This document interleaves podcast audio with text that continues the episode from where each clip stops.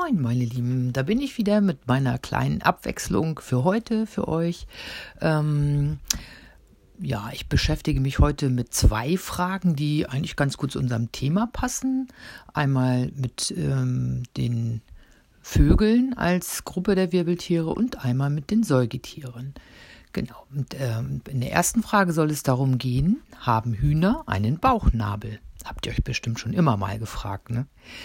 Habt ihr schon einmal Urlaub auf einem Bauernhof gemacht und dabei die Kühe im Stall beobachtet, die streuenden Katzen hinter den Ohren gekrault und morgens frische Milch auf dem Frühstückstisch gehabt? Seid ihr auch mal in den Hühnerstall gegangen, um euch selbst euer Frühstücksei herauszuholen?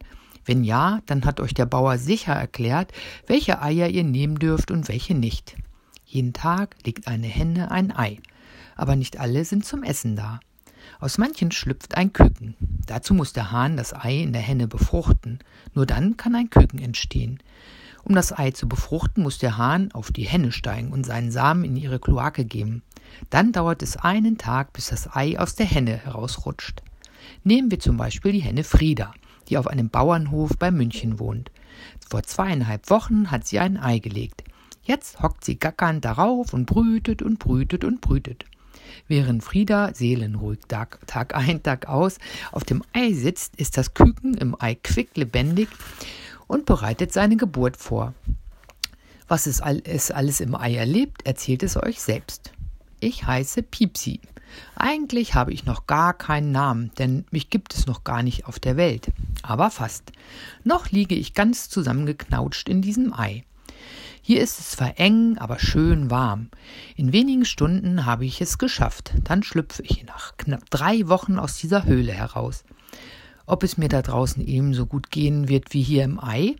Hier habe ich schließlich alles, was ich brauche. Ich schwimme in einer weißen Brühe im Eiweiß. Mmm, das schmeckt gut. Das Eiweiß kann ich trinken, wann immer ich Durst habe. Ich brauche in meinem Ei auch Luft. Essen und muss mit Blut versorgt werden. Von meiner Mutterhenne kriege ich das alles nicht. Sie hält mich zwar schön warm und brütet mich aus, aber ansonsten kommt von ihr nichts. Alles, was ich zum Leben brauche, bekomme ich aus meinem Ei. Das ist meine Vorratskammer. Neben dem flüssigen Eiweiß gibt es noch das Eidotter, auch Eigelb genannt. Sauerstoff zum Atmen, Nährstoffe, alles ist im Eidotter drin. Wie kommen aber diese lebensnotwendigen Sachen zu mir? Klar über meine winzige Nabelschnur, die so dünn ist wie ein Faden und etwa einen Zentimeter lang. Meine Nabelschnur endet auf der einen Seite im Eidotter und auf der anderen an meinem Bauch. Wie bei den Menschen, die erhalten ihre Nahrung im Mutterleib ja auch durch die Nabelschnur im Bauch. Kurz bevor ich schlüpfe, passiert etwas ganz Verrücktes mit dem Eidotter, das nicht größer als ein Daumennagel ist und nur wenige Gramm wiegt. Es stülpt sich durch meinen Nabel in meinen Bauch hinein. Von diesem Eidotter kann ich dann die ersten drei Tage leben.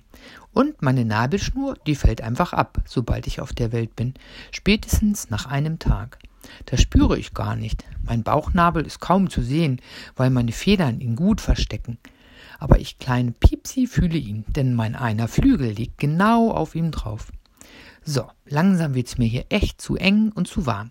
Ich glaube, jetzt ist Schlüpfzeit. Schnell die Schale mit meinem Schnabel aufhacken und los geht's. Auf eins freue ich mich da draußen richtig, auf viel Platz. Und meine Mami freut sich auf mich. Jetzt hat es euch sogar direkt ein Küken verraten. Hühner haben tatsächlich einen Bauchnabel. Ja, in der zweiten Frage geht es darum, Warum müssen Delfine zum Atmen auftauchen? Denn wie ihr wisst, sind Delfine Säugetiere, hoffe ich. Die Wellen des Atlantischen Ozeans klatschen ans Ufer, während der Nachmittagswind den Touristen am Strand von Florida im Süden der USA die Hüte von den Köpfen fegt. Mitten auf dem Wasser, einige Kilometer von der Küste entfernt, treibt ein Motorboot. An Bord des Schiffs ist eine Gruppe von amerikanischen Kindern, die hier an der Inselkette im Süden Floridas ihren Urlaub verbringt. Natürlich lassen sich die Kinder das Dolphin-Watching, das Delfine beobachten, nicht entgehen. Mit an Bord Tom, der Reiseführer. Der kennt diese Stelle wie seine Westentasche. Schon seit zwölf Jahren begleitet er fast täglich Touristen, um ihnen besonders intelligente Meeresbewohner, die Delfine zu zeigen. Tom begrüßt seine Gruppe. Herzlich willkommen an Deck der MS Center zu unserer Delfintour. Wie ich sehe, haben viele Ferngläser dabei. Das ist gut, denn zu nah wollen wir nicht an die Delfine heranfahren. Wir wollen sie ja nicht stören. Bis wir draußen bei den Delfinen sind, erzähle ich euch jetzt mal was über die Atmung der Tiere. Obwohl Delfine im Wasser leben, haben sie keine Schuppen wie Fische. Ist das nicht komisch? Sie können bis zu 20 Minuten am Stück unter Wasser bleiben, haben aber keine Kiemen. Richtig, Delfine sind gar keine Fische. Sie gehören, wie wir Menschen, zur Gruppe der Säugetiere. Und das heißt, sie atmen mit einer Lunge und gebären lebendige Delfinbabys, die sie mit Muttermilch versorgen. Im Unterschied zu Fischen, denn die leichen ja Eier. Die Delfinlunge ist viel größer als unsere und speichert den Sauerstoff besser und länger. Deshalb können Delfine so lange unter Wasser bleiben. Es gibt 27 verschiedene Arten von Meeresdelfinen. Am bekanntesten ist der große Tümmler. Den kennt ihr vielleicht aus der Serie Flipper. Und genau solche Tümmler werden wir heute hoffentlich beobachten können. Ein Tümmler ist ungefähr zweieinhalb Meter lang und hat eine schmale Schnauze, die aussieht wie ein Schnabel.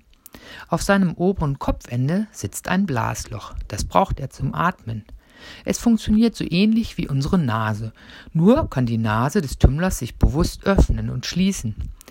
Immer wenn, ihr über Wasser, wenn er über Wasser ist, macht er das Loch auf und unter Wasser wieder zu. So verhindert er, dass Wasser in seine Lunge fließt. Mit einer Lunge voller Luft kann er zwischen 200 und 300 Meter tief tauchen. Da unten jagt er dann Fische und frisst sie.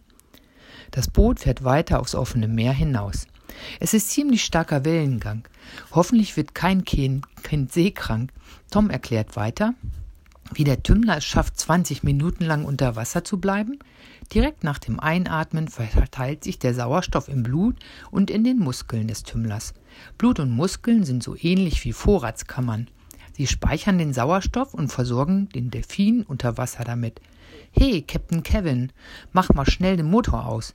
Da hinten sind schon ein paar große Tümmler. Jetzt müssen wir ganz leise sein, damit wir sie nicht erschrecken. Guckt mal schnell nach links, da sind wieder drei. Hoppla hopp, da springen ganz viele auf einmal aus dem Wasser. So, das war wieder mal für heute der kleine Podcast von mir. Ich hoffe, wir hören uns morgen dann wieder und bis dahin alles Gute. Ciao.